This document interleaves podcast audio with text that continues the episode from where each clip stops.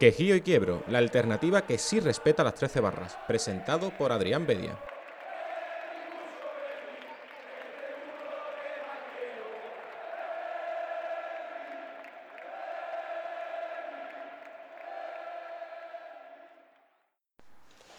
Muy buenas a todos y bienvenidos a un nuevo programa de Quejío y Quiebro. Esta semana, la verdad que con bastante indignación, después de, del espectáculo que se perpetró en el Coliseum Alfonso Pérez, la que ha dado eh, para bastantes titulares, bastantes noticias y sobre todo la indignación verbalizada en, en el Real Betis Balompié. Salió el vicepresidente José Miguel López Catalán, también Alexis Trujillo eh, en el postpartido de, de ese Getafe Real Betis y ya es un hecho que, que el club verde y blanco ha, ha dicho basta y ha verbalizado una queja que ya la manifestaban los, los aficionados, la manifestaba el beticismo, pero que ya se ha dado un paso hacia adelante y en pos de, bueno, buscar un poco esa, esa justicia, que al final es lo que se prometía con, con el VAR, que hubiera el, el, mínimo error durante los partidos, no solo para el Real Betis, sino también para, para el resto de equipos de la liga. Ahora mismo hay bastante desigualdad, hay partidos en los que, eh, dependiendo del rival, pues sale alguno más beneficiado, casi siempre el equipo que se enfrenta al Real Betis pues sale eh, ganando y esto es lo que, lo que se quiere evitar desde, desde el Real Betis Balompié. Miguel Ángel Arquellada, buenos días. Buenos días. Eh, ha sido un programa Betis, Betis Televisión, que no sé si lo habrás podido ver, que hablaba de que había en torno a 12, 15 puntos más y el VAR hubiese intervenido de manera correcta, ¿no? Que al final es lo que se pide cuando se utiliza la herramienta.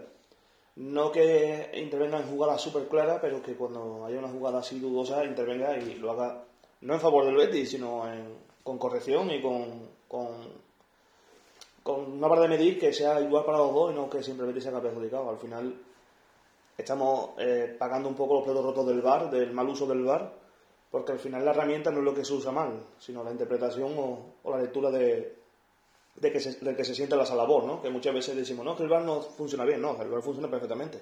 El bar es un monitor que te pone una, imagen y tú la lees como tú quieras leerla. A partir de ahí eh, es un poquito eh, la gota que come el vaso lo que ha pasado en Getafe porque ya venimos sufriendo mucho, muchos robos o mucho, mucho, mal mirar hacia el Betis y, la verdad que empezamos ya a sentirnos muy perjudicados y veremos cómo repercute de qué final de temporada porque por lo visto nos ha gustado mucho que el Betty levante las manos en la federación. Así que ya veremos cómo, cómo acaba esto.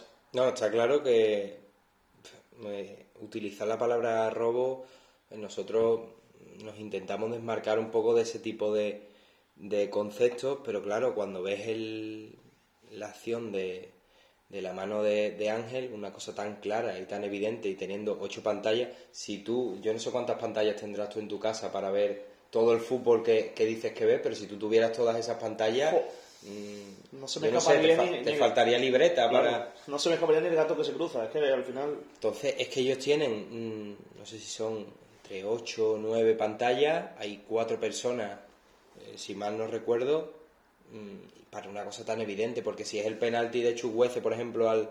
Eh, que, que comete Bartra, que todavía dudo yo de que sea eh, penalti, pues bueno, sí que se necesita un poquito más de como de tiempo de manipulación de imágenes, pero una cosa tan clara como un palmeo de baloncesto, porque es que al fin y al cabo es eso. Y es que no solo es esa jugada, es que en la misma jugada también hay un agarrón a, a Loren, que es clarísimo que se dijo mucho, no, el VAR corregirá ese tipo de agarrones y no permitirá que en el área haya agarrones que se piten 8 penaltis por partido, es que no es cierto.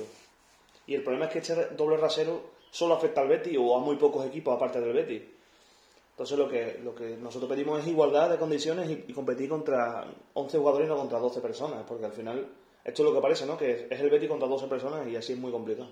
Sí, desde luego, si le suman las carencias que tiene el equipo, los errores que comete, eh, todas esas, eh, digamos, esa, esos aspectos mejorables, si ya le unes el arbitraje, pues hace que el Betis esté como está ahora mismo, muy alejado de, de puestos europeos y por ende muy alejado de, de, del objetivo a final de temporada. Hay una frase que dijo Rubi, que no se me olvidará nunca, que es que si el equipo compite bien y marca más goles, el VAR nos afectará menos.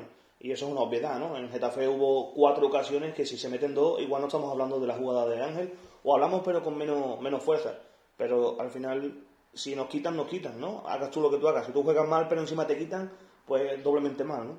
No, y sobre todo el aspecto, el aspecto anímico, la cabeza. Si tú ya vas eh, con la mentalidad de si no meto ninguna, muy probablemente me voy a, recibir un, error que me va a privar de lo poco que estaba consiguiendo porque no había hecho lo, suficiente, pues ya apaga y vámonos. De esto vamos a hablar en el, en el bloque de análisis, no solo de, del tema árbitro, de, de esa gota que ha colmado el vaso de, de la planta noble verde y blanca, también un tema que ya se ha quedado un poco atrás, pero que creo que es interesante eh, tratar, que es la, supuesta expansión del, del, Real Betis a, otra, a otras ligas, a, eh, a otras tierras, y también otro tema que vamos a intentar, eh, digamos, reconducir, porque tal y como lo hemos leído o, o hemos visto en redes sociales, incluso en algún, en algún texto,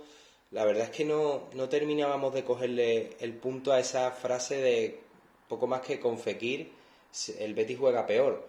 Y yo creo que es una cuestión que, reconduciéndola, sí que podemos ver eh, más o menos lo que se pretende eh, enunciar con eso, que es que Fekir todavía no se ha eh, acoplado del todo al, al, al, equipo en el sentido de que ni el Betis brilla tanto con él, ni él es capaz de mostrar todo lo que tiene, que, es mucho, que lo que le hace ser un jugador superlativo y un jugador que cuando fichó eh, este verano, pues la verdad es que todos nos quedamos con la, con la boca abierta.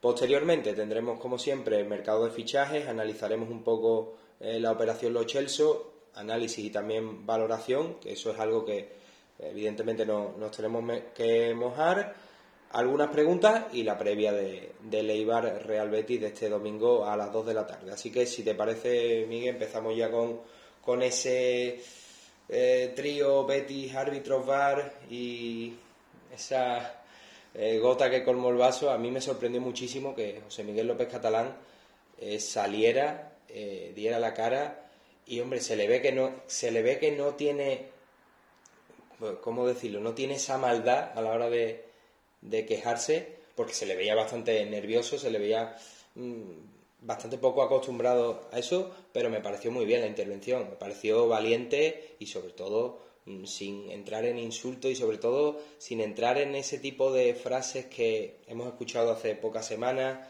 mm, que la verdad es que no, no vienen demasiado a cuento. Él dijo claramente que hasta aquí habíamos llegado, que al Betis se le, se le iba a respetar. Otra cosa es que a la postre eso se consiga, pero está bien que, haya salido y diga, oye, ya no vamos a aguantar más porque es que lo del otro día fue escandaloso. Al final es un mensaje de unión, ¿no? Lo, lo que pide el Bético es que el Bético en sí esté unido y, se ve claramente que este mensaje llega a la directiva porque así lo demuestra en su mensaje. Al final es un mensaje conciso, un mensaje claro y, creo que todo el mundo estamos de acuerdo. El Betis hay que respetarlo, no solo el Betis, a cualquier equipo que, compita en, primera, segunda división, segunda vez, en la división que compita hay que respetar la igualdad de condiciones y, me parece un poquito de no tener vergüenza ese, parecer doble rasero que hay muchas veces cuando se pita. Al final se está convirtiendo en algo obvio y hasta el punto de que la directiva se tiene que meter y defender a su club. La gente está criticando un poco que no apareciese en medio, a lo mejor un poco más de peso, pero es que cuando un club tiene su televisión oficial, ¿por qué va a dar ese, ese titular en otra televisión y no en la suya? ¿no? al final para eso lo tenemos, para que se le dé bombo y nosotros podamos aquí comunicarnos como queramos yo creo que eh, lo ha hecho de forma correcta y, ha, dejado claro que el Betty va a luchar porque se respete en, la federación y donde tenga que respetarse. Y esto lleva más, da más peso a lo que yo decía el otro día por Twitter, ¿no? Que al final el Betty el fichaje que tiene que hacer es el de un árbitro, ¿no? Sí, es parece, parece que, que, al final todos los equipos que están siendo un poquito más beneficiados en este aspecto están fichando un árbitro, pues sumémonos al carro. No, me decía un, un tuitero cuidado con la broma de fichar un árbitro a ver si vamos a echar por tierra a nuestro delegado de campo. Y no lo que hablo, no lo tengo de delegado de campo, lo manda a la federación y que trabaje desde la federación, que no pise Villamarín nunca si quiere, pero que alguien nos represente allí. Es muy triste tener que pedir eso, porque ya estás diciendo, mm, aquí o hay tráfico de influencias o hay, digamos, una figura que, bueno, como es mi amigo tal, como el típico de, no, como está mi amigo aquí, pues que me enchufe y de... Mm, pero es que lo del otro día eh, claro, yo estoy, yo vivo en mi casa, pues mi madre es bética, mi hermano es bético, pero mi padre es, digamos, la figura un poquito más, neutral. Y él nunca se suele meter con, con los árbitros. También al principio pues decía, pues si el VAR ha pitado esto, pues esto es lo que es. Pero el otro día me lo, me lo decía claramente, dice, vaya robo al Betty, es que esa mano de Ángel y después hay un lance también de, Ángel que yo eh, lo intento apartar un poco porque es algo más fortuito, es una acción en, que no parece tan, eh, tan fortuita como el típico manotazo que se ve que está con el, con el puño cerrado, pero bueno, lo aparto por darle un poquito más de, de digamos, por arropar un poco más la, la labor arbitral. Pero después la, la mano de Alex Moreno, fíjate cómo tiene ya uno la mentalidad que dice, bueno, en mano clara, pues pero es que luego viéndola dice, es que tiene un tío del Getafe delante. Que no ve la pelota en ningún momento. Es más, cuando la pelota. Le en el pecho. Y que lo que hace es el ojo porque piensa que la pelota le va a impactar la cara.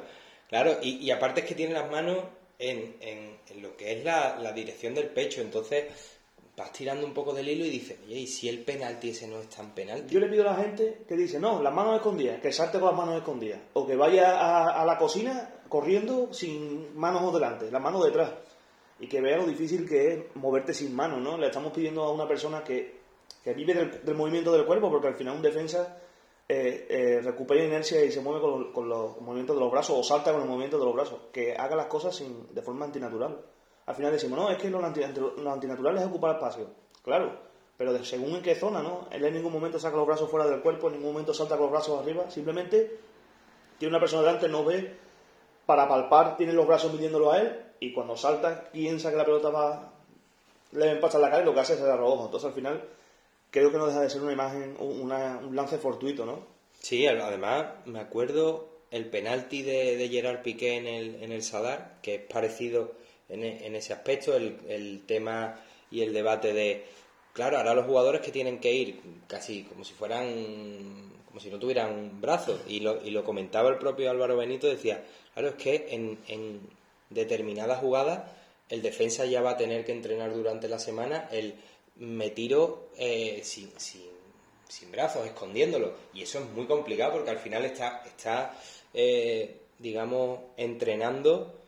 Antinaturalmente. claro, acciones en las que tú, pues bueno, puede ser mejor al, corte, puede ser peor, pero claro, eh, ahora ya estás testando cómo de bueno eres sin brazos, que es una cosa ya que ya parece como, como algo, como metafútbol, una cosa ya de, de, loco. Estaba jugando como en el futbolín, todos agarraban un palo y moviéndonos por el palo. ¿eh? Sí, con espadadrapo en, el, en, en los brazos, pero bueno, es una cosa eh, que la verdad es que mm, es una protesta que, está total, que tiene total argumento y tiene, y tiene total...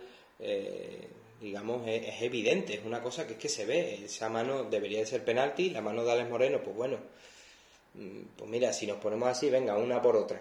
Pero la mano de Ángel es, clarísima. Y, no solo eso, es que, a ver, cada vez que juega el Betis con el Getafe, mm, siempre intentamos mordernos un poco la lengua, siempre intentamos mm, trasladar, digamos, la responsabilidad al árbitro, y es así, porque el Getafe puede jugar a lo que quiera, y es el árbitro el que tiene que sancionarlo. Correcto. Y lo que se vio el otro día fue más de lo mismo. Un juego eh, de muchas faltas, además muy estudiado porque los jugadores se van turnando, van haciendo cada uno una falta. Menos Suárez. Claro. Todos se turnan menos Damián Suárez, que él tiene libertad para repartir en el, once, en, el once ideal de la jornada estuvo, con ocho faltas, cero tarjetas amarillas. Eh, será porque le permiten lo que sea, entonces por eso se el once ideal, porque como es un jugador que le permite lo que sea, tener un once ideal siempre es, productivo. luego es meritorio, es meritorio que un, que un Pero no es meritorio por su parte. No, no, claro. Porque él está haciendo lo que le mandan a hacer, que es ir siempre al límite. Tú vas al límite, cuando sacas amarilla puedes seguir yendo al límite.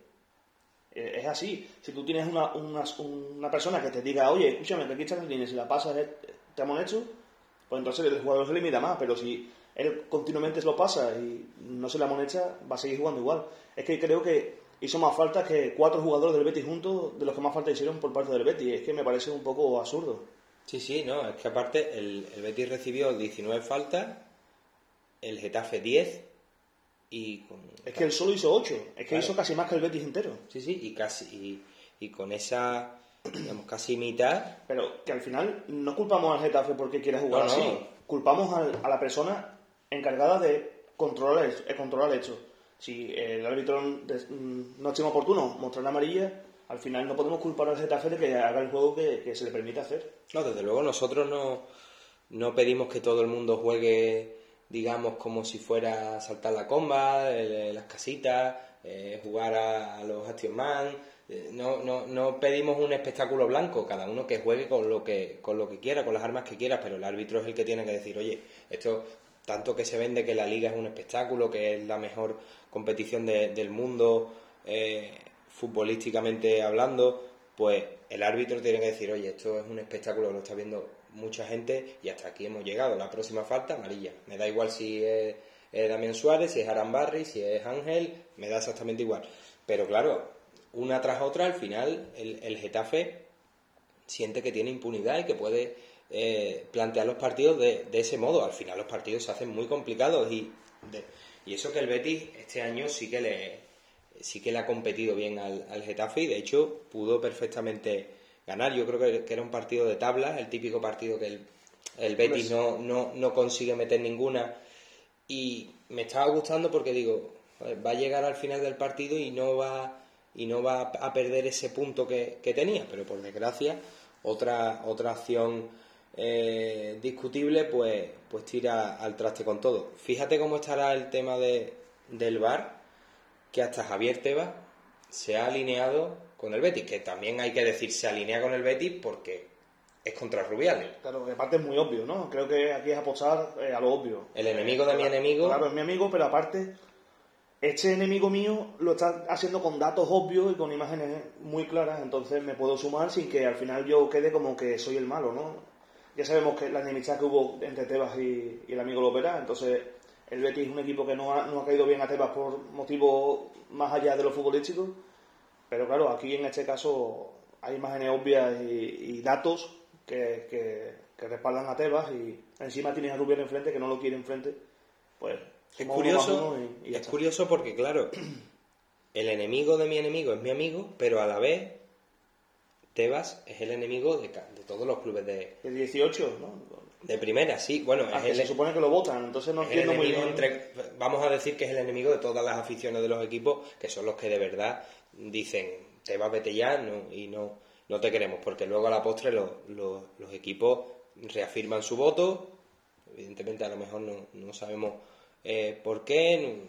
Habría que, indagar un poco en, ese aspecto, si es que apoyan porque les conviene un poco más o porque no se quieren arriesgar, pero esa es la realidad. Tebas y, y el Betis en este asunto sí que van un poco de la mano y el propio presidente de, la liga lo, lo verbaliza así, dice hay desazón con la diferencia de criterio y eso es lo que no puede seguir. Y me sorprende que eh, marque un antes y un después en, en aquella llamada de Florentino a Rubiales, que es curioso porque, claro, el Betty, el Real Madrid, perdón, hombre, de poco se, de poco se debe quejar. Ahora me hace mucha gracia porque cuando el Betty se queja, eh, sobre todo en redes sociales, siempre, pues, Twitter Betis, Twitter tal, pues Twitter Real Madrid siempre saca la mano de, de Fedal. curioso. Hubo otra mano también de Carvajal en ese partido, no sé si se acuerdan. Sí, sí, es curioso porque, hombre, a ver, que tendrán sus errores, que habrán perjudicado al Real Madrid una de un millón comparado con el, con el Real Betis. Entonces, no solo con el Betis, si hablamos solo del Betis porque nos afecta a nosotros. Pero es que de los 18 o 17 para abajo, todos son más afectados que los dos tres grandes. Hasta el punto de que yo pondré una ley que prohibiría, se quejan y le quitamos puntos, porque le tendría la vergüenza quejarse sabiendo que han sido favorecidos durante eh, los, 90 y, los 90 años que tiene de historia la liga. Entonces, al final es, muy absurdo que un equipo como este se queje porque no, tiene fundamento. Que sí, que sale perjudicado en algún partido. ¿Y cuánto sale beneficiado? Si al final siempre es de lo que nos quejamos, que cuando hay igualdad de condiciones siempre cae a favor del grande. Entonces, eh, creo que no tiene fundamento ninguno para quejarse. Sí, es curioso porque mismamente el Getafe el año pasado expresó en muchas jornadas su queja con contra el VAR y de hecho recuerdo una una imagen, un partido muy claro, un Athletic Club Getafe, que hubo un fuera de juego eh, que se pitó que no era y hubo bastantes protestos. O sea que, que no es solo el, Betis, nosotros nos dedicamos a, informar sobre el Betis, pero mismamente el Getafe, que es el digamos, el protagonista de, en este partido, porque es el rival del Real Betis, pues también lo ha sufrido y así una larga eh, lista de, equipos. Dentro de esa queja de, sobre todo José Miguel López Catalán, que fue, digamos, de, de la planta noble, la persona de, de más alto cargo, dijo que, que iba que había pedido un, un careo con, con, el, con Prieto Iglesias, con el árbitro del, del Getafe Real Betis, y después, a posteriori, eh, pidieron el audio entre Prieto Iglesias y, y la Salabor, que había dado para alguna que otra especulación de que mm, si te protestaban decías que era que había tocado en el pecho y si no amarilla, eso no se ha terminado de confirmar. No sé si tú eh, has mirado algo más, pero Eso es un canto de sirena porque no hay audio. Entonces, si no hay audio, Claro. ¿quién saca ese audio? ¿De dónde sale ese audio? Y sobre todo, claro, mm, vale, pido el audio. De momento el, el Comité Técnico de Árbitros no lo ha facilitado. Pero por- que esto va para largo, porque si el Betis denuncia por eh, la federación, eh, o sea, la federación eh, con aboga por medio y demás, Sí, tienen- pueden que ese audio acabe llegando, pero obviamente si ellos no lo facilitan es porque algo hay en ese audio que no, no debe escucharse. Es más Sí. que obvio. De hecho, eh, era lo normal que no, que, no lo, que no lo facilitasen y lo que sería normal es que el Betis se quedara ahí, porque si tú manifiestas esa queja en redes sociales, en, tu, en los medios del club, que eso de los medios del club me parece bien, eh, que, que José Miguel López Catalán o el que sea, da igual si es el, el propio presidente, que lo exprese en Betis TV, pero primero tiene que haber una queja a nivel nacional, eh, si retransmite Movistar, si retransmite Gol, el que sea, que quede constancia en ambos. Es cierto que ya con las redes sociales y con todo, pues ya eh, el mensaje cala a, a Pues- nivel... Yo veo bien el- cómo se ha hecho, básicamente porque le, le está haciendo no dar un titular a, un- a, a la televisión nacional o a la prensa nacional. Primero en tu casa y después para afuera. Primero que tu gente sepa eh, tu disconformidad y que eh, tu televisión sea la que se lleve ese, esa, esa noticia o ese, o ese, ese enfado, ¿no? Y al final, a partir de ahí, si Movistar quiere hacer una entrevista, que se moleste Movistar y se mueva. Si Cope lo quiere, que se moleste Cope y se mueva. Yo creo que lo primero que ha hecho ha sido eh, hacer entender a la gente que ellos están igual de disconformes y que van a, hacer lo que, lo que sea necesario. Pues en cuanto al audio, eh, informaba Isa Fouto, que un periodista especializado en este tipo de, de asuntos, que la respuesta mm, todavía no ha sido negativa, pero que lo va a ser porque el audio tiene uso privado, según marca la, normativa FIFA. Así que el Betis tendrá que seguir otros cauces, tendrá que seguir eh, insistiendo para que por lo menos, si es un, audio de uso privado, en un juicio con, el juez de turno, pues se, reproduzca este, este audio y de forma privada se, se dictamine si pues hay algo que comprometedor o no. Es cierto que ya van pasando los días y hombre, no hace falta ser muy listo para saber que el audio se puede, se puede manipular, se puede cortar. Es cierto que hay que tener cierto, cierto dominio, pero eso está ahí y se puede y se puede conseguir perfectamente. Pero bueno, no nos vamos a meter demasiado en teoría de de la conspiración, que podríamos, pero es que si nos metemos ahí, yo es que me, Yo- me tiro por la ventana. ¿no? Yo siempre he querido pensar que el fútbol es un deporte sano y que no hay ninguna mano atrás. Es más, eh, hay un periodista que, que habla mucho por, por Twitter y habla mucho del Madrid y demás, que es Alberto Valero, que siempre lo he dicho con él. Prefiero pensar que el fútbol es puro y que no hay, no hay manos atrás, porque si no dejaría de verlo. Y ya tú sabes que yo soy mucho de ver fútbol y, y en muchas ligas y mucho como para pensar así, ¿no? Prefiero pensar simplemente que es un error humano y ya está, y que el Betis haga a partir de ahí lo que tenga que hacer. Sería duro, ¿eh? Que, te- que te quitasen el fútbol. A mí me, me dolería por ti, la verdad. Yo cada vez estoy más cansado del fútbol, veo lo justo.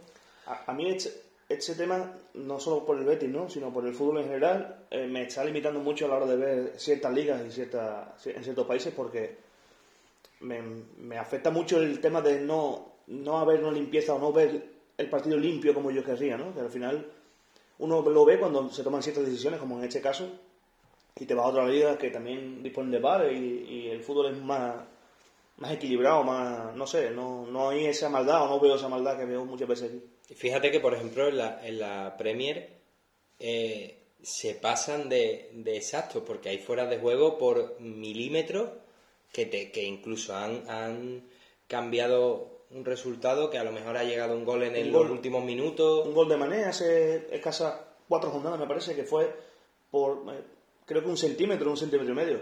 quizá eso acabe entrando en la norma y se acabe cambiando y haya un, un margen de medio cuerpo o una cosa así para que el VAR Claro, lo, lo que decrete al final el Claro. árbitro. Que... Al final es algo que acabará cambiando porque no se puede anular un gol por el, el pelo, ¿no? Por así decirlo. Pero sí es verdad que tienen 700 cámaras y que los, los campos están preparados hasta prácticamente la quinta división inglesa como para que, eh, sin tener que intervenir el VAR, lo haga con todas sus directrices y con todos sus ángulos. Y aquí, al final, tenemos una cámara como el que va a un campo de regional y con una cámara en la zona de preferencia, ¿no? Y ya va todo el partido, pues así tenemos aquí las cámaras, ¿no? Entonces, creo que aquí tiene que mejorar mucho porque hay otros países como Italia, Alemania, Inglaterra que nos sacan años luz con el tema del VAR. Sí, sobre todo el, el- el- no la máquina, sino la persona que la manipula, porque tú puedes tener eh, una máquina espectacular para hacer pan Claro. y que tú seas un manta y no y que no te salga el pan, pues bueno, pues contrata a otra persona que, que lo sepa hacer, es que no, no es tan difícil. Hay una jugada de VAR en el estreno en Italia que todo el mundo decía, ¿el VAR? ¿Eso qué es el VAR? Y eso se estrena en Italia. Y hay una imagen que es, hay una jugada, ¿no? Eh, hay un penalti, no se pita, la jugada sigue, marca un gol el rival y entonces va a revisarlo, anulan el gol y dan el penalti. Ese fue el inicio del VAR en Italia. La gente pensaba, wow. Fíjate que inicio, porque es que eso dio Claro. pie para, para todo tipo de La especulaciones. de- gente, la gente pensaba, wow, eso no puede ser un escándalo. Y al final el VAR están viendo que funciona perfectamente y que pita lo que tiene que pitar. Y no importa si pasan cinco minutos desde la jugada, que al final se van al inicio de ella y si no funciona bien, no ha pasado algo que, no- que tenga que ser pitable, pues se pita y punto. Sí, la verdad que, que como parafraseando un poco a, Javier Tebas, la desazón que hay con este tema es evidente y nosotros no, no vamos a, irnos más allá. Eh, la diferencia arbitral es evidente, el perjuicio es evidente, pero yo no sé qué pensarás tú. Yo creo que no daría para, para tener al Betis tal y como lo han puesto en, en otros sitios, de estar en puestos europeos, pero sí que creo que habría habido un- una subida, no te digo importante, pero una subida notable en la, en la clasificación, sobre todo para poner al Betis a pelear por, por Hombre, Europa. Quizás no está a 7 puntos de Europa, a lo mejor sí a 2, 3 puntos, 4 puntos, sí.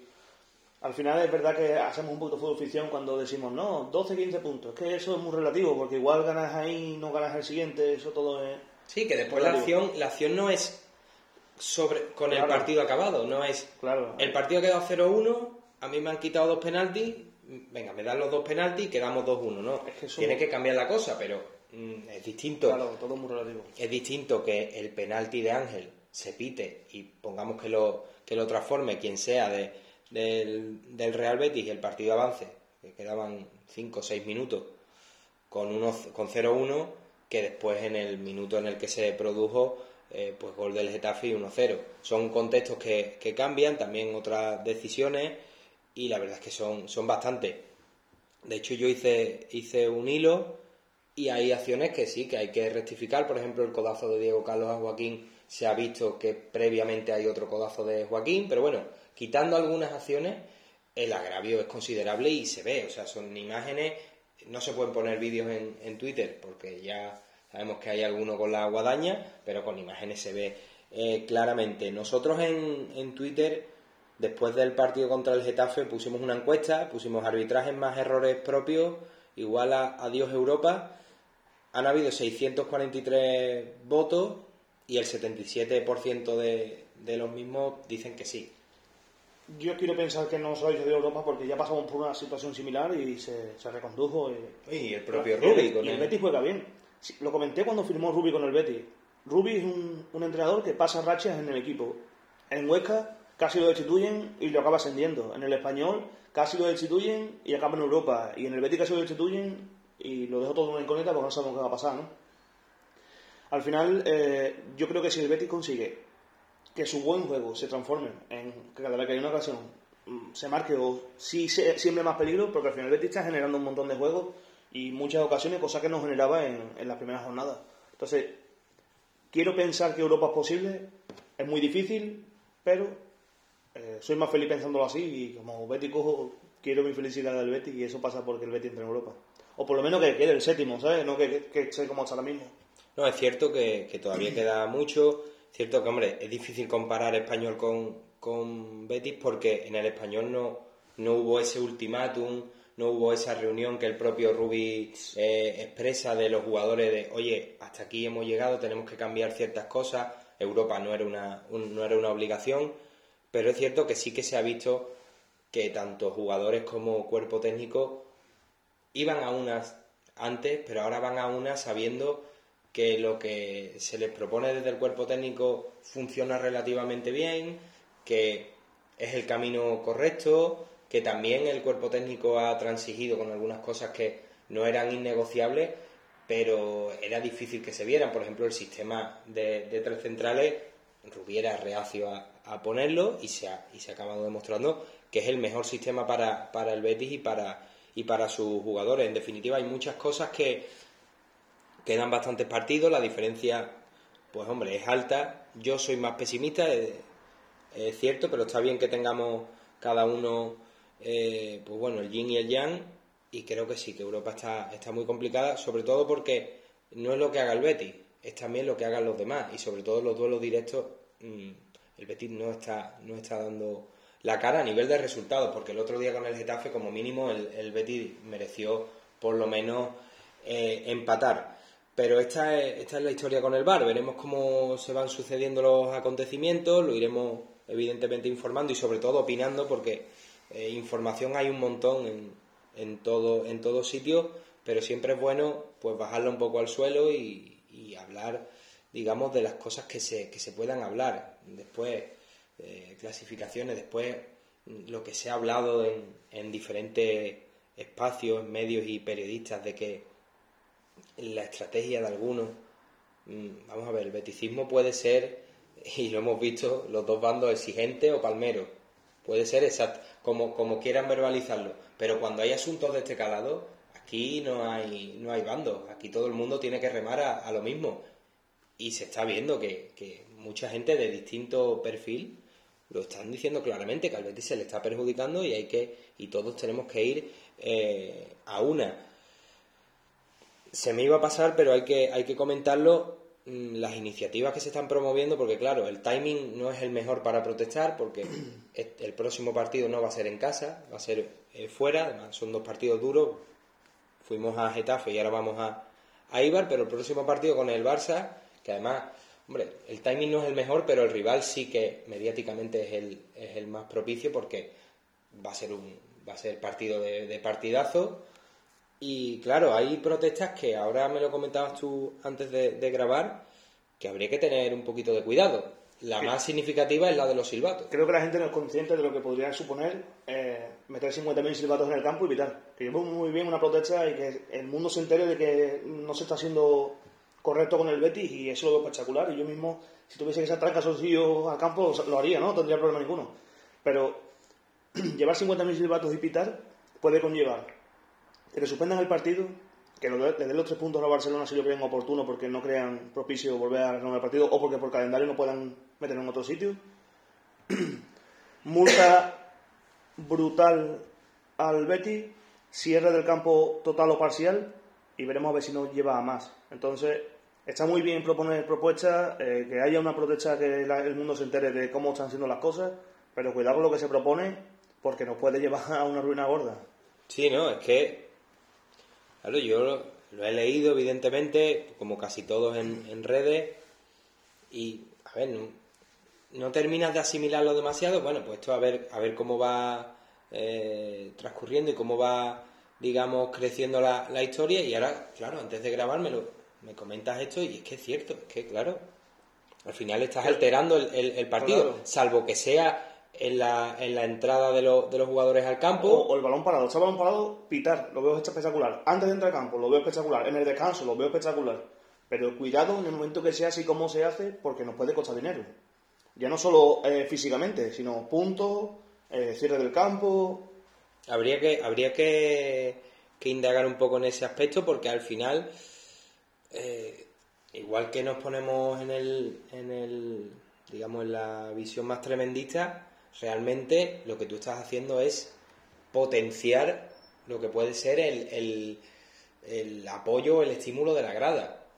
Mm, pero claro, ¿dónde está el límite? Habría que, informarse y sobre todo se deberían de informar las personas que, que, lo están promoviendo, que es una iniciativa que, oye, y me, pa- me parece bien que suban los decibelios, que la gente se entere un poquito. Quizás no es tan vistosa como, pues yo qué sé, tirar eh, cosas al campo que evidentemente no sean tan, tan dañinas. Se ha visto en, en muchos campos, pues tirando pelotas de tenis o tirando tal. Pero, pero a ver, a ver qué es lo que va sucediendo, porque, de- porque es evidente que alguna protesta va, va a haber. A mí lo que me gusta más que es el de tirar carteles al campo, que eso se puede hacer perfectamente en el descanso, termina el primer tiempo, carteles al árbitro. Lo veo genial. Sin, Puede. sin tirar a dar, porque al final eso también es sancionable. Sí, que no, lo, que no lo tiren enrollado, que seguro que le, que le damos, porque otra cosa no, pero puntería eh, para que nos sancionen hay. O sea que una protesta pacífica, evidentemente aquí no vamos a llamar a, a las barricadas porque ya lo que, lo que, no, lo que nos faltaba. Eh, tema bar, vamos a, a darlo por cerrado y vamos con otro tema un poquito más, más ligero, más, más pacífico, que es eso que se, de lo que se habló hace unas cuantas semanas. Si mal no recuerdo, esto es del 17 de, enero. La pregunta que te, que te hacía un usuario, arroba charlietaxi7, te decía, buenas Arque, ¿puede ser que lo del Betis queriendo comprar un equipo en segunda de otra liga tenga que ver con la ley nueva que va a aprobarse, o se ha aprobado ya, de solo cinco jugadores que se puedan ceder por temporada? No, a- matizar una cosa, no son cinco, son ocho. ¿vale? Lo que se va, donde se va a marcar la línea son ocho. Pero la idea, la idea que se, que se lanzó y que el, el propio club no, no desmintió y de hecho lo, lo verbalizó como una posibilidad era que el, que el Real Betis se hiciera con un equipo de la segunda división portuguesa. Esto ni mucho menos es, digamos, un, un tiro de gracia al, al Betis Deportivo, sino más una maniobra de expansión que, como tú comentabas, lo que hace es que te permite, digamos, tener un vivero de lo que aquí serían extracomunitarios. Claro, eh, pa- para empezar, no se habla de un proyecto a corto plazo, se habla de a media, largo, larga distancia. Es decir, eh, lo primero que explicaron es que lo que quieren hacer es que el Betis Deportivo se instaure en segunda, segunda división si se puede y no salga más de ahí. Que yo creo que todo el mundo quiere eso, no creo que, que sean tan absurdos en el club como para no quererlo. Y eso es un proyecto a medio plazo, ¿eh? porque Claro. de momento el Betis no, el Claro. Betis Deportivo Tiene que dar con las teclas suficientes como o, o oportunas para que eso cuaje. Que al final acabará cuajando porque por plantilla, por dinero, por nivel, eso es algo que tiene que acabar pasando, pero poquito a poco. Lo que contempla esta idea, lo de eh, hacerte con un club en la segunda división portuguesa, es abrir una puerta a un mercado en el que el Betis mismo no puede competir. El Betis no puede ir con- contra un Barcelona, un Madrid o, un Atlético de Madrid, un United, un City, un Chelsea, a competir en el mercado de Brasil porque no tiene recursos suficientes como para hacerlo. Entonces, ¿cuál es la forma correcta de hacer eso? ¿Cuál es la mejor forma de poder abarcar este mercado sin que tenga que competir contra grandes clubes? Buscar un equipo cuna, un equipo eh, lanzadera, como tienen muchos otros. Sin más, el City, por ejemplo, tiene en España el Girona, que es un club lanzadera en el que depositas jugadores que no son extracomunitarios, los dejas aquí, funcionan, te lo llevas, o te generan plusvalía. Si no te funcionan, pues le das a ellos como prioridad para poder comprarlo. El caso de Pedro Porro, por ejemplo, el City se beneficia de él. Lo ficha, lo será el Valladolid, a partir de ahí eh, ve si lo vende o se lo queda. En este caso el Betis lo que busca un club en Portugal porque abriría el mercado brasileño y no solo el brasileño. Hay muchas zonas de África que tienen eh, acuerdos con Portugal y que los jugadores no son extracomunitarios. Kenia, por ejemplo, Cabo Verde, por ejemplo. Entonces, hay que recordar que William Carvalho viene de Kenia, sin más, por ejemplo, y que Nelson venía de Cabo Verde. No sé si nos acordamos de Nelson. Entonces, todo esto lo que te abre es un frente de posibilidades. En Portugal tú puedes tener hasta 10 brasileños y no te cuentan como extracomunitarios. Después puedes tener un club en el que se haga un fútbol parecido en otra liga y que tus jugadores vayan hacia allí y no refuerces directamente a un club eh, que compite contigo. O igual con el filial. Jugadores que a lo mejor no está para el primer equipo, pero que lo metes en Portugal, que a lo mejor ahora es en segunda división, pero que en X años es un equipo de primera división asentado. Entonces, te dan más posibilidades a poder eh, hacer cosas que ahora mismo no pueden por limitaciones. Y ojo, porque no solo se mira Portugal, se mira en otros países que cuando llegue el momento comentaremos para expandirse y para que el club tenga abiertos mercados que ahora mismo no puede hacer. Bueno, al final, todavía evidentemente no, no podemos dar eh, nombre, pero si se busca expandirse en Sudamérica, pues también se buscará en Asia y en, otros y en otros continentes. No solo, no solo ser vivero de, de en España, sino también que tú, tus cedidos, si no hay un, un, un interés claro, lo puedas llevar a un equipo en el que sabes que va, que va a jugar, porque, porque al fin y al cabo es tu club, entre comillas, eh, al que, al que lo está, al que lo está mandando. Es una cosa que yo me parece bien porque al final el, el Betis no se va a hacer con un Oporto o con un Benfica, sino con un equipo asequible que si se dice que el filial está, pues bueno, eh, bastante lejos, si tienes alguien, un equipo que esté a medio camino entre el Betis Deportivo y el primer equipo, pues lo que hace es que acortar las distancias y sobre todo en jugadores, por poner un caso, un, brasileño eh, será más fácil que se adapte pues en un equipo de un poquito más de categoría, si puede ser con, con similitudes en el, en el estilo de juego, que meterlo en el Betis Deportivo. Ya hemos visto muchos jugadores que pintaban muy bien de todas las nacionalidades, que después aquí les, les ha costado, les ha costado muchísimo por temas físicos, por, por temas de, de, adaptación al idioma, al, al, país. Entonces yo creo que es una cosa eh, positiva.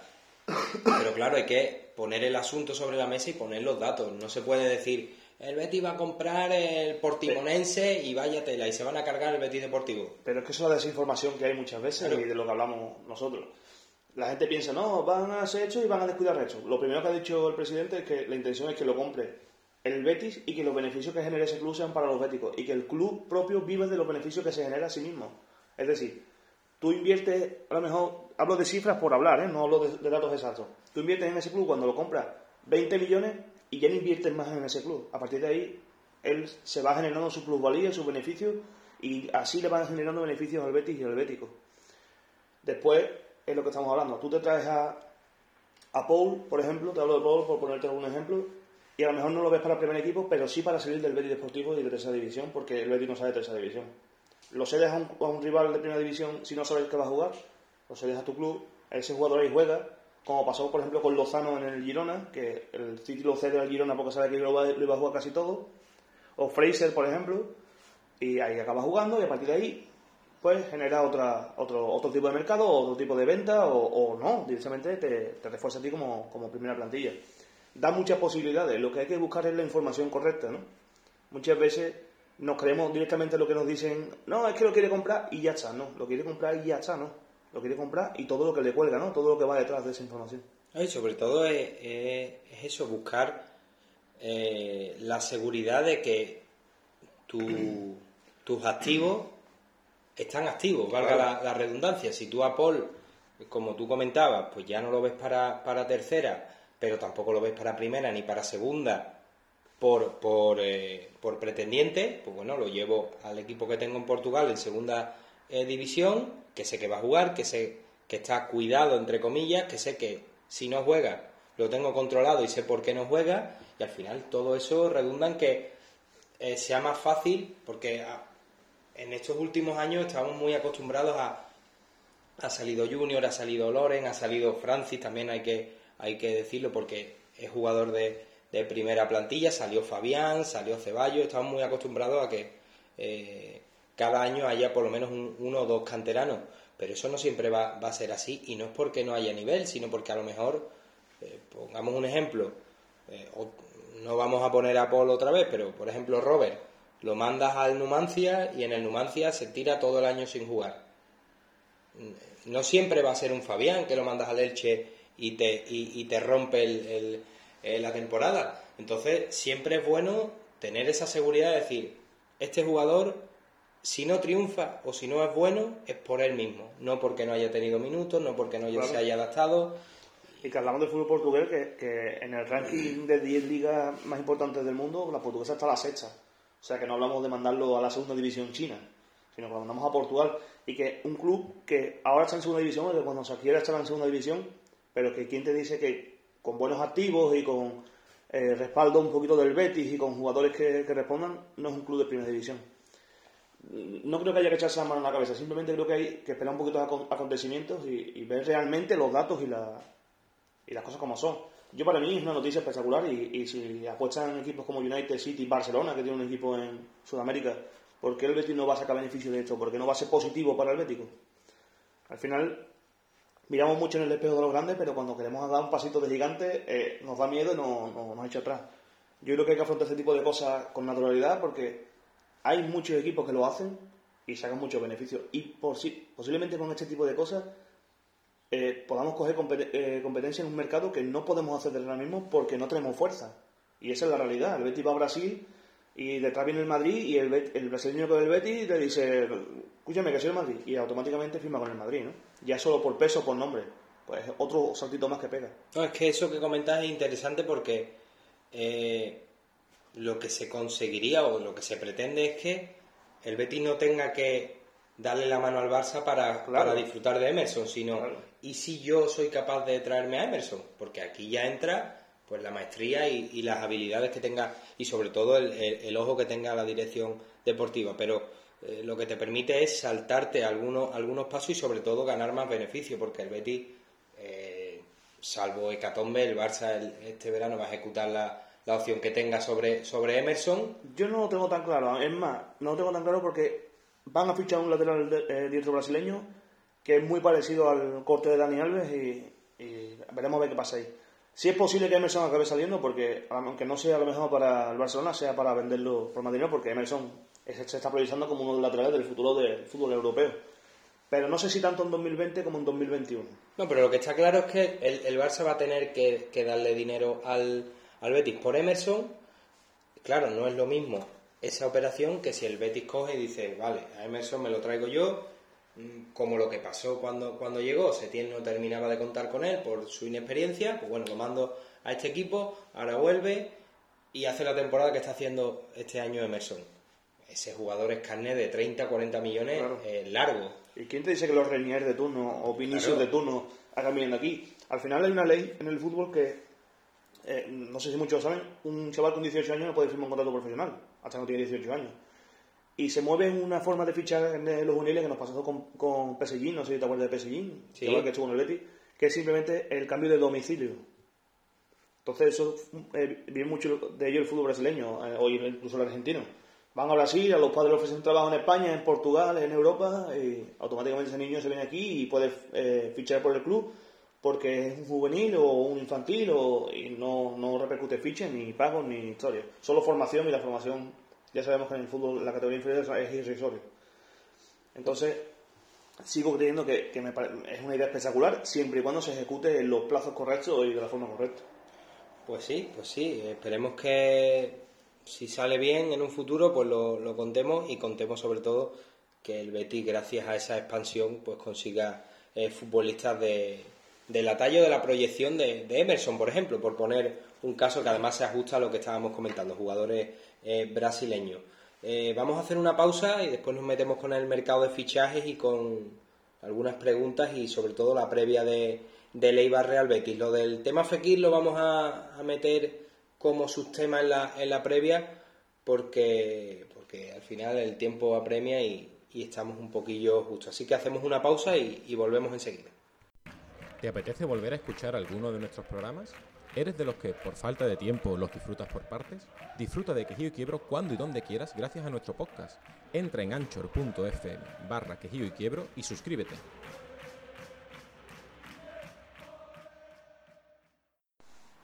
Vamos con el segundo bloque de programa dedicado al mercado de, fichaje. Empezamos con eh, un poco de actualidad el Betis Féminas ha reforzado su portería debido a la, baja ya desde hace eh, bastante tiempo de Emily Dolan, que está todavía eh, recuperándose. Estaba Melin Gerard eh, como cancerbera titular y, apostando Pierre Querubino por Sonia del, filial y ahora ya va a poder contar con una segunda portera que bueno, veremos si, es competencia de, de la cancerbera gala Melin Gerard.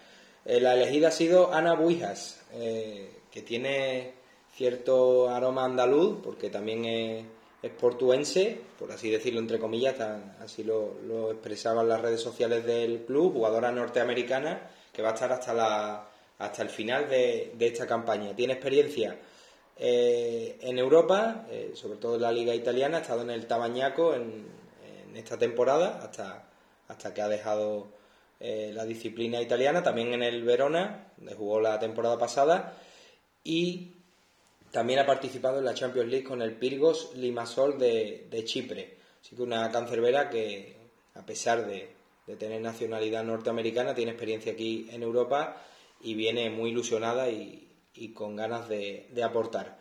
El COSUR Real Betis, eh, en verano ato a Casey River por muy poco tiempo porque al final el, jugador eh, se marchó gracias a una suculenta oferta y ha incorporado a sus filas a otro jugador que la verdad es que para los entendidos del básquet eh, supone una de, de las operaciones del mercado, sobre todo este COSUR Real Betis que, está luchando por, por, la salvación. Se trata de Eric Green, estadounidense de 28 años, tiene experiencia en Liga Andesa, jugó dos campañas en el Valencia Basket, también evidentemente ha disputado eh, la Euroliga y la Copa del Rey y como dato fue eh, MVP de la Supercopa Endesa 2017, así que es un fichaje de, cierto renombre que va a provocar eh, desgraciadamente que haya un jugador que se tenga que se tenga que ir. Todo apunta a que, a que será Izundu.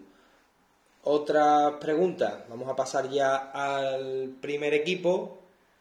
Vamos a, digamos, reconstruir un poco lo que se está hablando, porque parece, unos medios dicen que el AINE ya está descartado que, salga, que el Betis ha comunicado a los, equipos interesados que no está en el mercado, el propio Laine dejaba un poco entrever que, que está muy a gusto aquí, que no se quiere marchar, pero hay otros medios que hablan de que, de que es uno de los candidatos junto a Javi García y Francis, que yo creo que eso sí que están eh, más claros.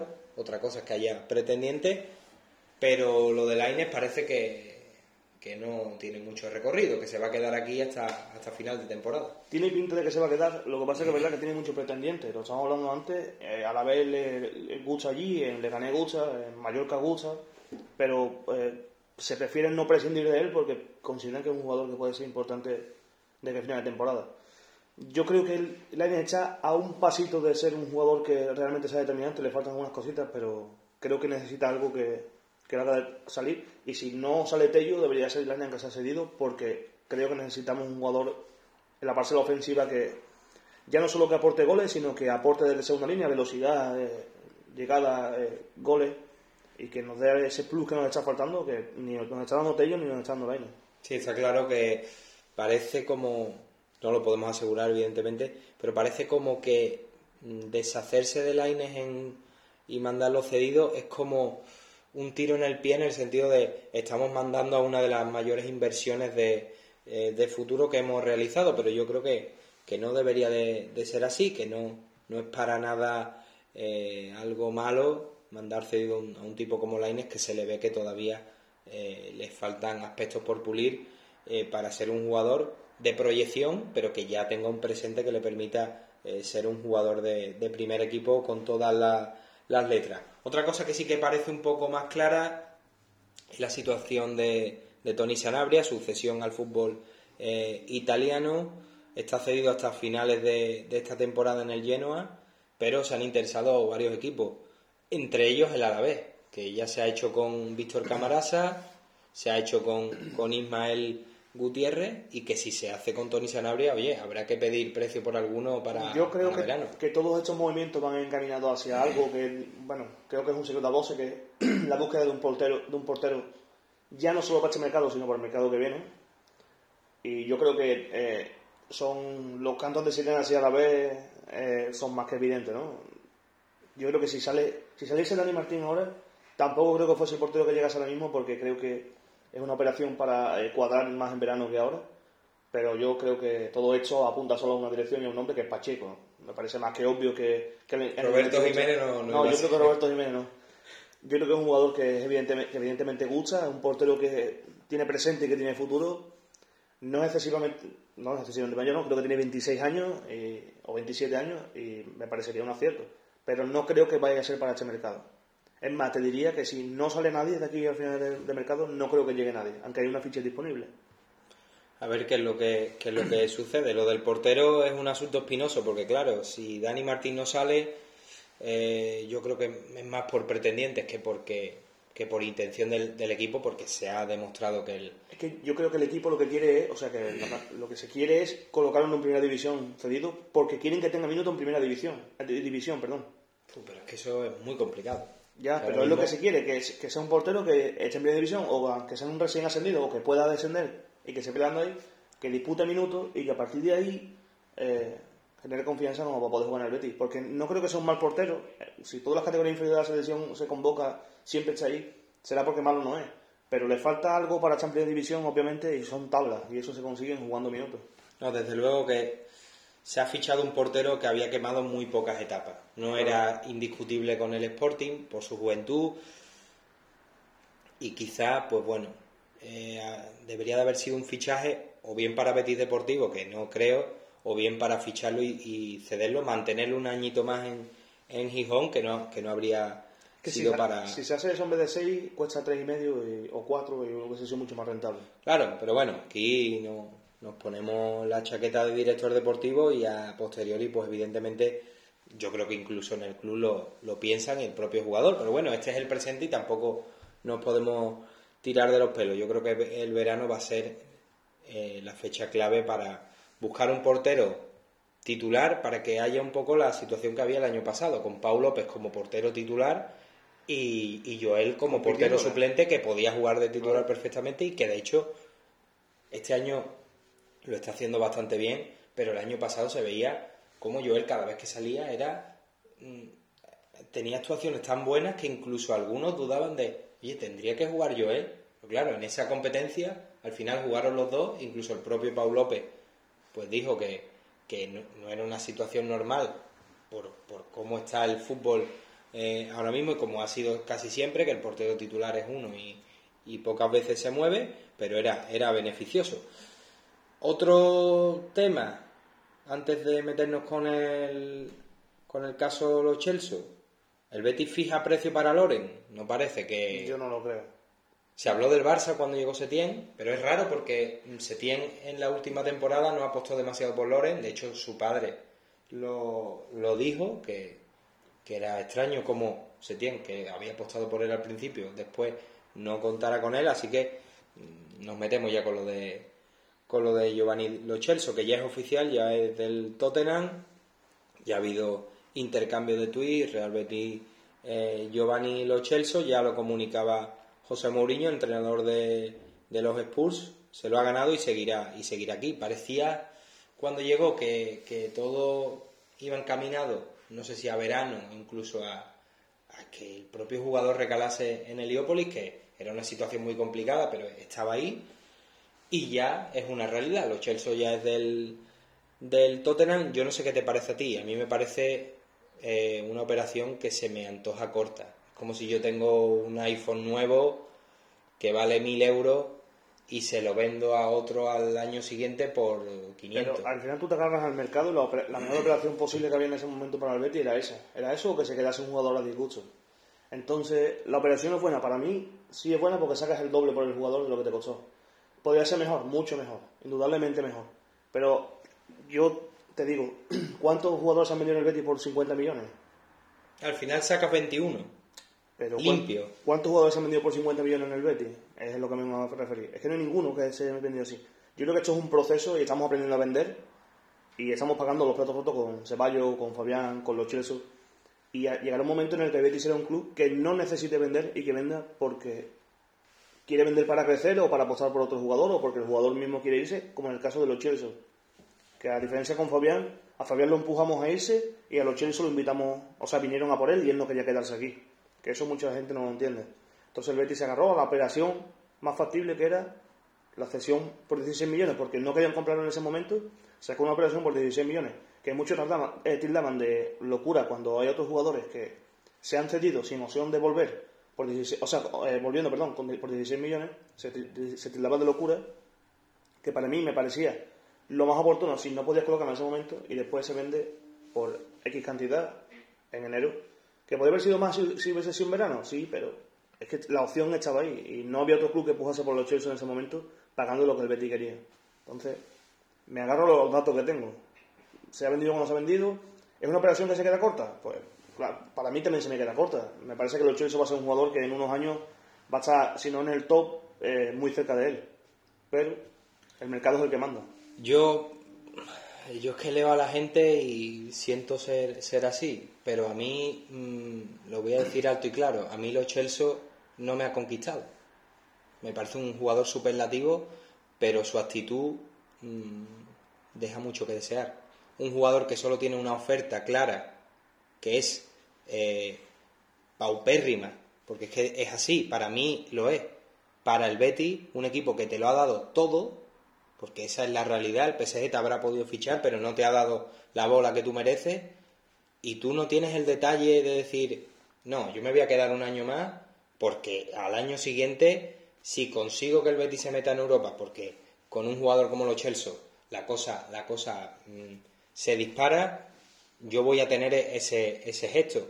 Fue egoísta por su parte, porque es cierto que, bueno, eh, cuando un jugador espera tanto tiempo en la élite y está tan eh, agazapado diciendo no llega mi momento, cuando llega hay dos opciones, o que sea egoísta como ha sido y diga yo ya no espero más, aquí si viene un tren me subo y, y a freír espárrago lo que haya atrás, o soy agradecido y me quedo un año más.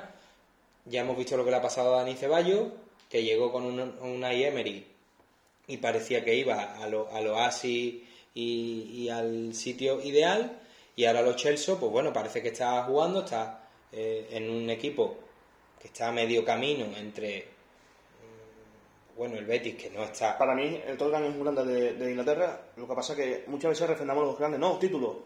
Sí, pero no.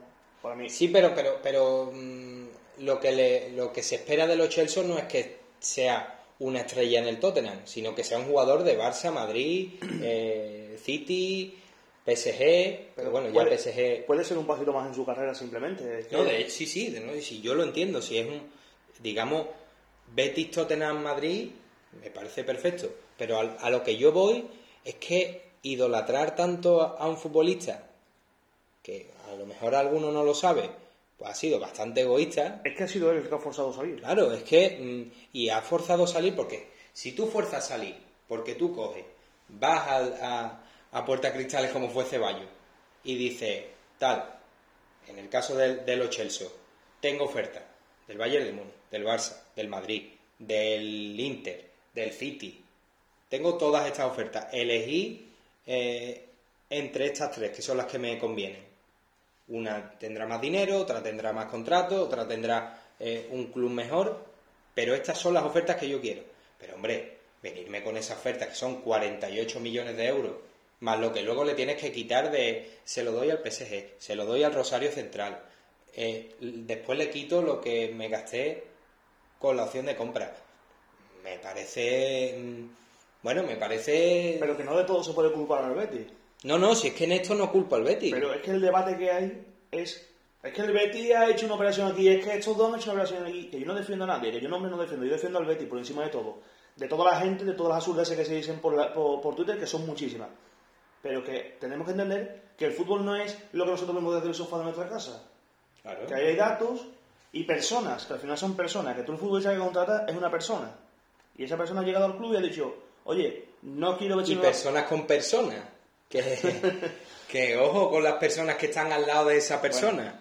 que llegó y dijo, oye, quiero salir, tengo oportunidad de salir y quiero salir. No quiero quedarme, quiero salir, no quiero jugar otra temporada más aquí. Que al final, igual si te metes en Europa podría haberse quedado, podría haberse quedado, pero que lo que el jugador quería era dar otro sentido para adelante.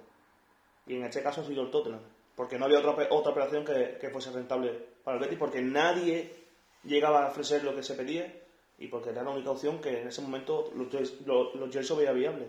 Entonces, culpemos un poquito más al jugador y un poquito menos al Betis, porque al final el Betis es el medio, no... Está claro, el Betis consiguió algo que, digamos, rompió un poco, fue una especie de antes y después.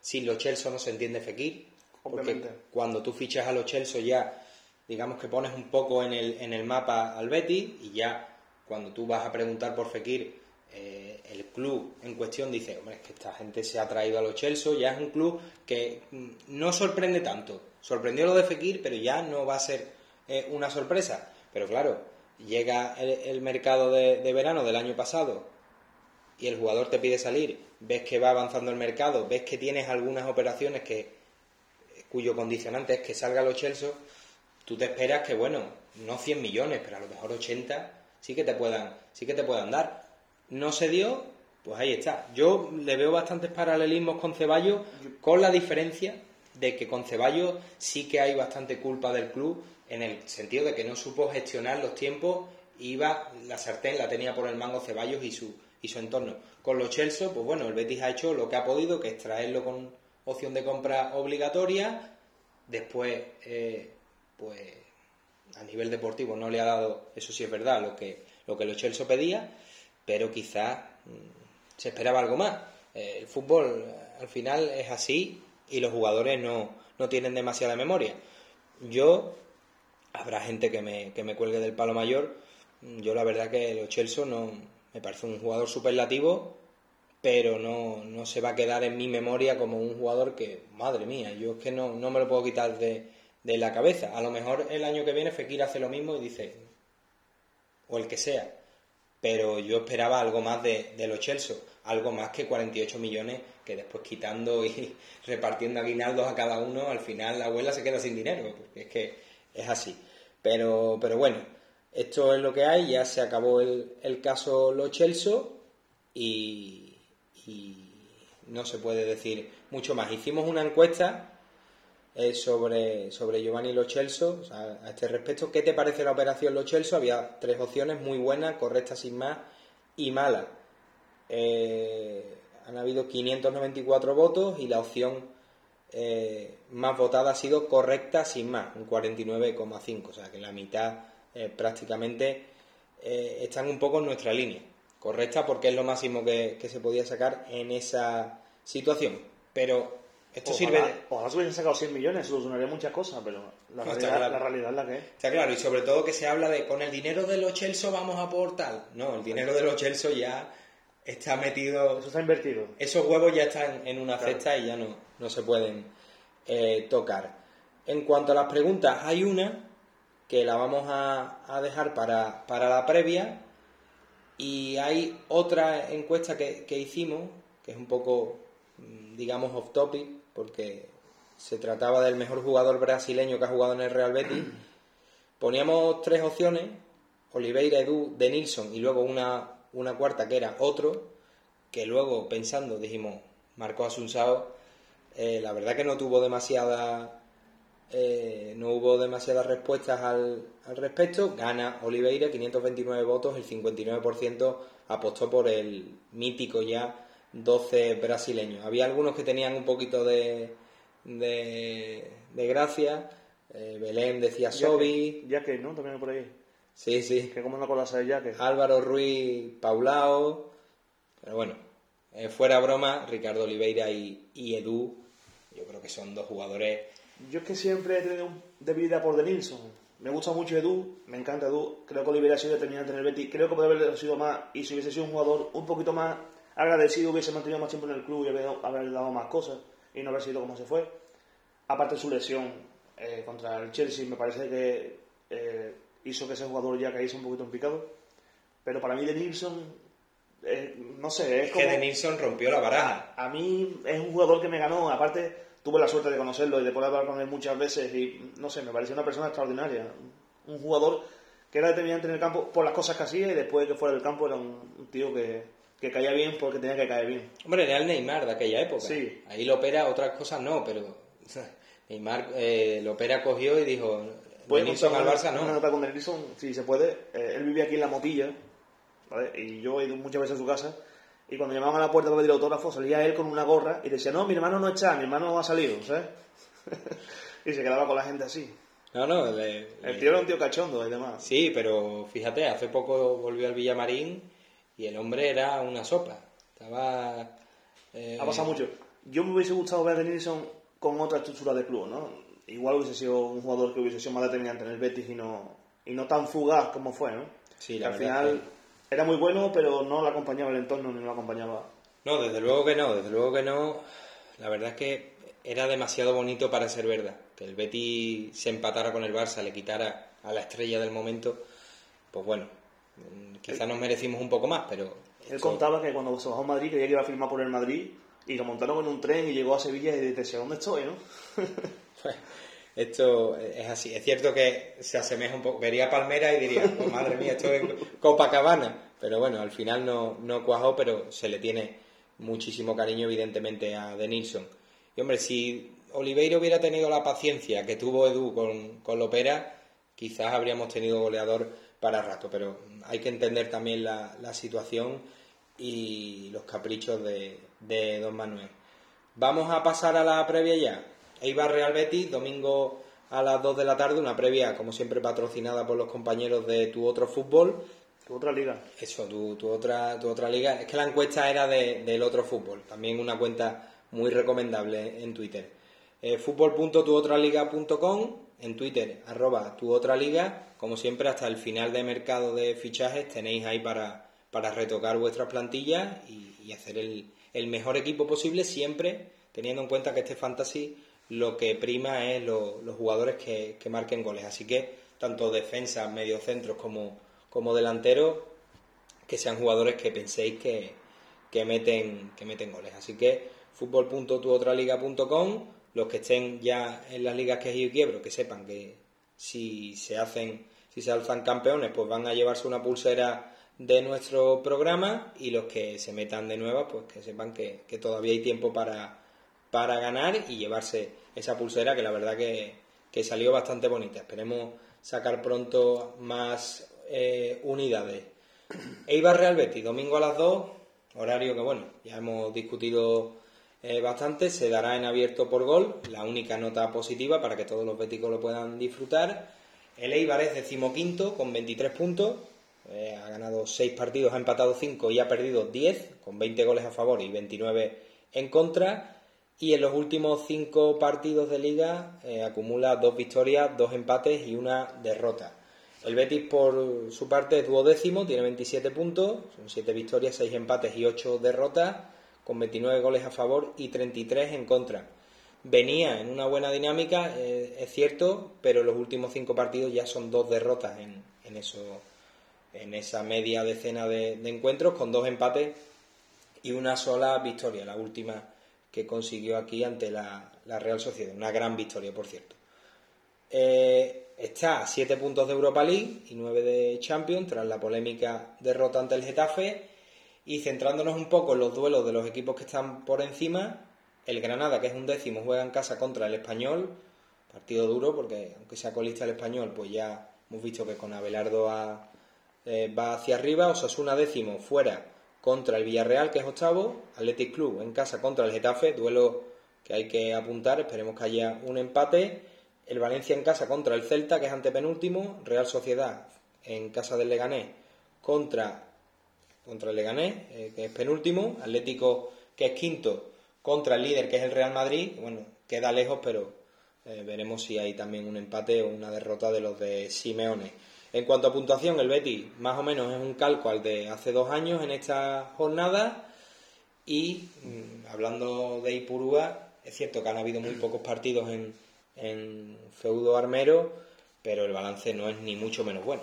Yo eh, lo, dije cuando la mejoría se empezó a notar un poquito eh, después de no del, del trámite que pasamos, que no el Betis no jugaba prácticamente nada. Lo tenía claro que eh, la pira de toque era Getafe y Eibar y de ahí iba a salir realmente si el Betis podía competir por esa arriba o no. Getafe ya sabemos lo que pasó, más allá del resultado y lo que aconteció. Y para mí Eibar es una piedra de toque eh, importante porque creo que es creo que son los, los estadios más difíciles de visitar y los rivales más difíciles de visitar.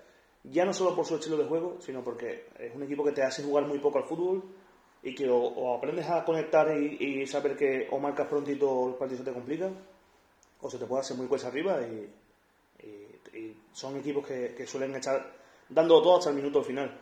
Para mí son equipos que o le, le empatas eh, compitiendo a nivel físico o no, no, puedes, no puedes sacar nada positivo nunca allí. Sí, es un dato que es un poco inflado porque han habido muy pocos, muy pocos duelos, pero el Betis lleva casi 30 años sin ganar en el campo eh, del Eibar. Sí, han coincidido muy pocas veces porque uno en segundo, otro en primera, en fin. Claro, y al final eh, han habido muy, muy pocos duelos. Martínez Munuera será el árbitro del Eibar Betis. Mm, En anteriores programas pues decíamos este tal, este los datos. Mm, eh, no, se, no se puede decir eh, nada en claro. Ha pitado los verdiblancos en 11 ocasiones, con 3 triunfos, 5 derrotas y 3 empates. Y el último precedente es eh, la victoria en Somoch ante el Mallorca por, por 1 a 2. Así que bueno, eh, por lo menos esperemos que se mantenga esa inercia. En el bar estará Iglesias Villanueva. No les deseamos suerte, simplemente que sean lo más justo que, posible claro, y que enciendan todas las pantallas. Que, Que pasen desapercibidos, es lo que pido siempre. Que no me acuerde quién es el árbitro del partido. Que eso es importante. Sobre el anterior eh, árbitro, Prieto Iglesias expulsó a Fedal eh, al término del partido, también al segundo eh, entrenador sí y al, y al entrenador de portero. La verdad es que eso fue una escabechina que se quedó el Betis como, como un auténtico solar. A la baja de, de Fedal hay que sumar la de Juanmi, William Carballo y Andrés Guardado, que veremos porque incluso algunos Es que Dicen que Carballo está listo, veremos si, si arriesga. Y hay otro dato, que es que Bartra y Canales están a una amarilla de, de causar baja ante el Barça. Y ojo, ante- ojo la baja de guardado que puede ser para largo, ¿eh? Porque es una baja muy delicada, es una zona muy delicada que si no te recuperas bien te puede llevar hasta final de temporada con, con la lesión y mucho ojo con eso. Sí, aparte que Guardado es un tipo, en el sentido más cariñoso, un tipo muy cabezón, que va a, a tope hasta el final de partido, hasta que No, no tiene limitaciones. hasta ¿no? que lo hasta que lo cambien y estaba en un momento espectacular Luego, en la- los haters de, de Guardado eh, tuvieron que, que echar el freno porque los partidos que estaba haciendo el, el mexicano estaban siendo eh, absolutamente espectaculares Con respecto a William, no creo que llegue para ahora, pero sí para el Barcelona.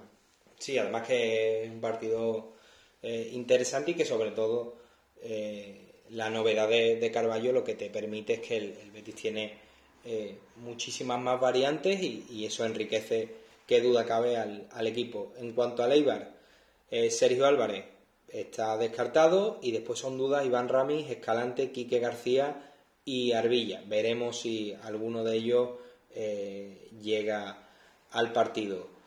Mm, hablando un poco sobre, sobre el Eibar, sigue teniendo la base del año, del año pasado, se ha reforzado con Cristóforo, que es un viejo conocido de, de la liga, jugó en el Sevilla, también estuvo en el, en el Getafe, no tuvo demasiado protagonismo, pero bueno, ese fichaje para el centro del campo, aunque parece que ahora con la, con la novedad de Pape Dio, que ya vuelve un poco a la dinámica, pues eh, va a ser difícil que cuente con minutos, pero es un equipo ya de sobra conocido. Mm, Vamos a centrarnos un poco en las nuevas caras con respecto a verano. Me gusta bastante Álvaro Tejero, un jugador que sí que le hemos visto algunos, algunos fallos, pero que a los puntos es un, un lateral muy solvente y sobre todo con mucha con mucha proyección. Y también me gusta mucho Edu Espósito. Le ha costado adaptarse, pero es un tipo que, que la verdad que me gusta bastante. Es un juego que te iba a hablar porque me parece un jugador súper interesante. Ha parecido un poco así, sin, sin venir a cuento, y está destacando en el El centro del fichaje campo. clásico Claro, de Leibar, un claro. jugador bueno de segunda. Claro, y está aquí- destacando en el centro del campo hasta el punto de que ahora se duda si es Diop o Cristóforo que va a jugar, pero no si es Edu Esposito que va a jugar. Empezó y no, no estaba siendo muy de la partida, pero poco a poco se ha ganado el sitio.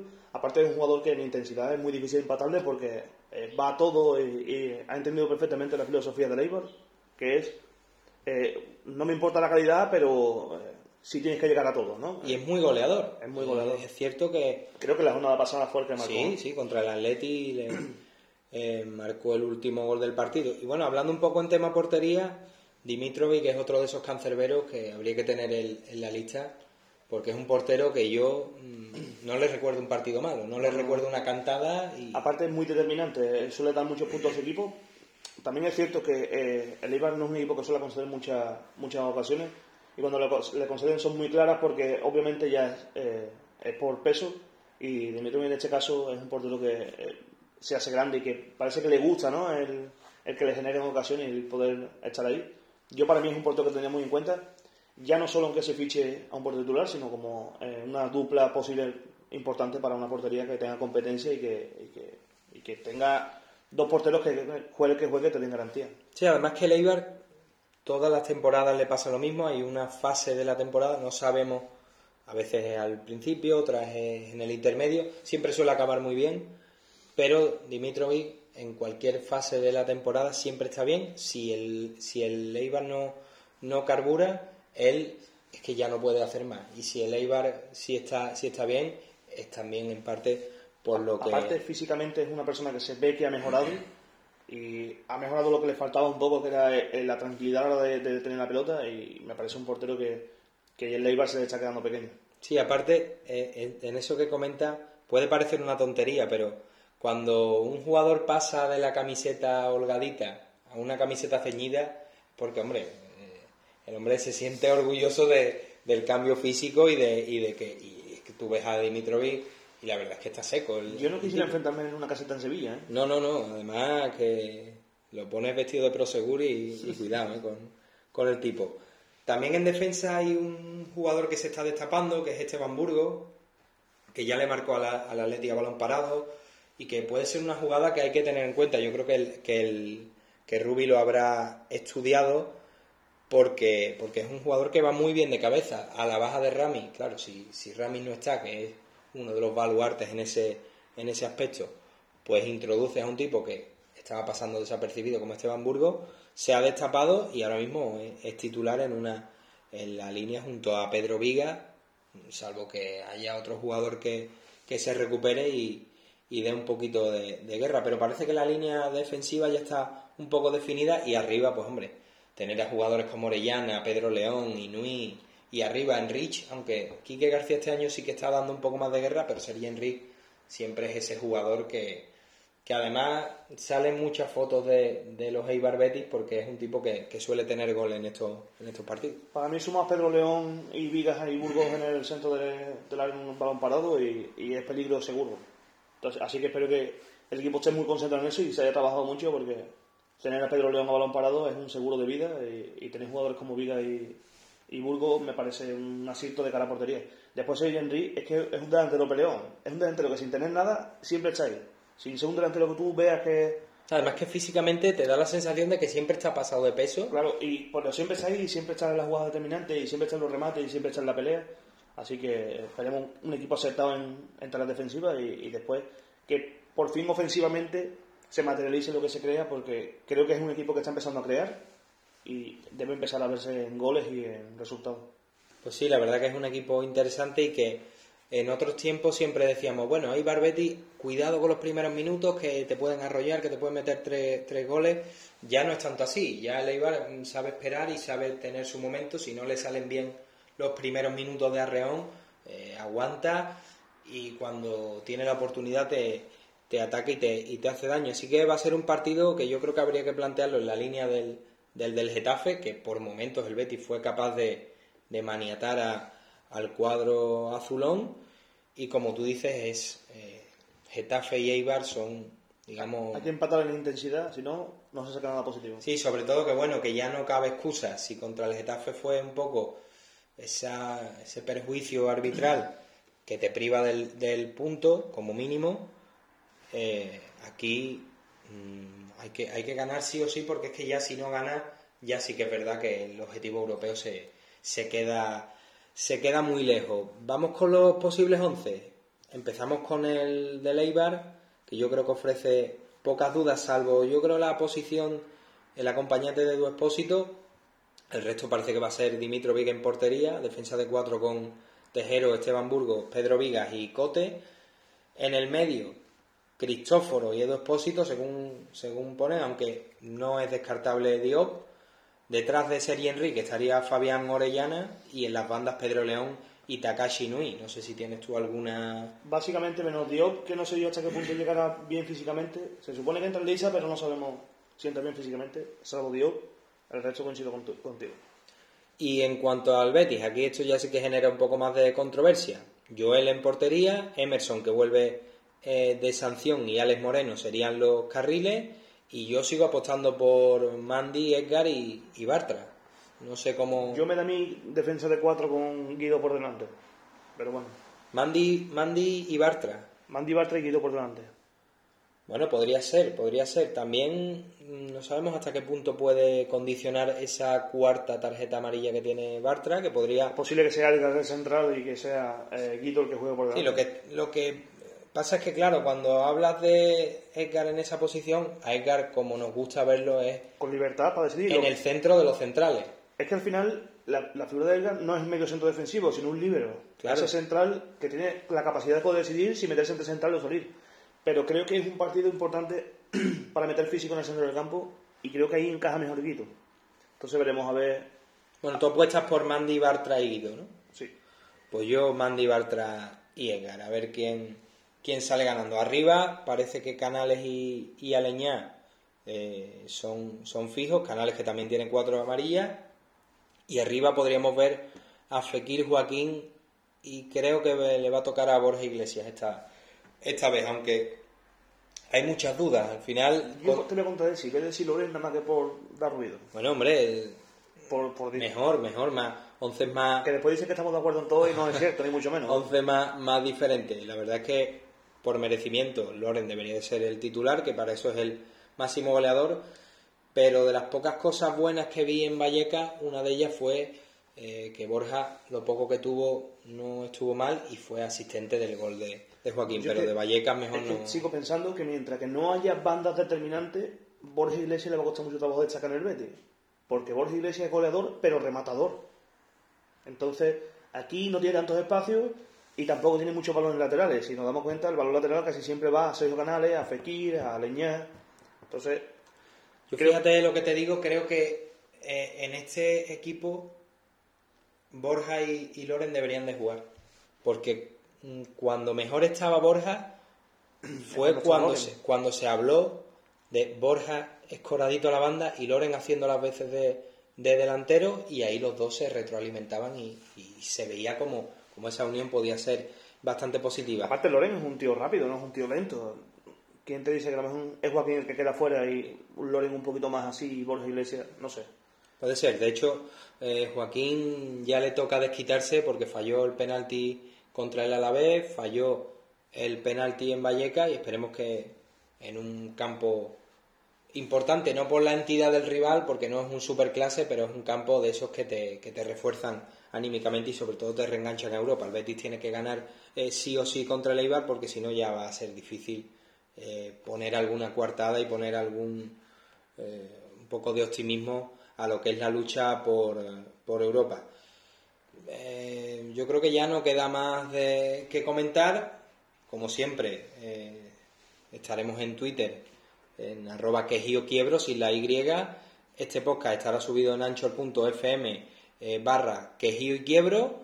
Y en Twitter pues iremos comentando posibles 11, alguna encuesta, todo lo que vaya dando de sí hasta, este domingo a, las 2, que será el partido eh, en gol, que lo podréis disfrutar en abierto. Miguel Ángel Arquellada, un placer como siempre. Muchas eh, gracias. Este, este próximo miércoles si, si podemos hacer programa y si por fin podemos contar esa victoria que a ver si reengancha eh, al Real Betis a la lucha por Europa y por favor, crucemos los dedos, que, que los árbitros pasen desapercibidos. Hasta la semana que viene. Adiós.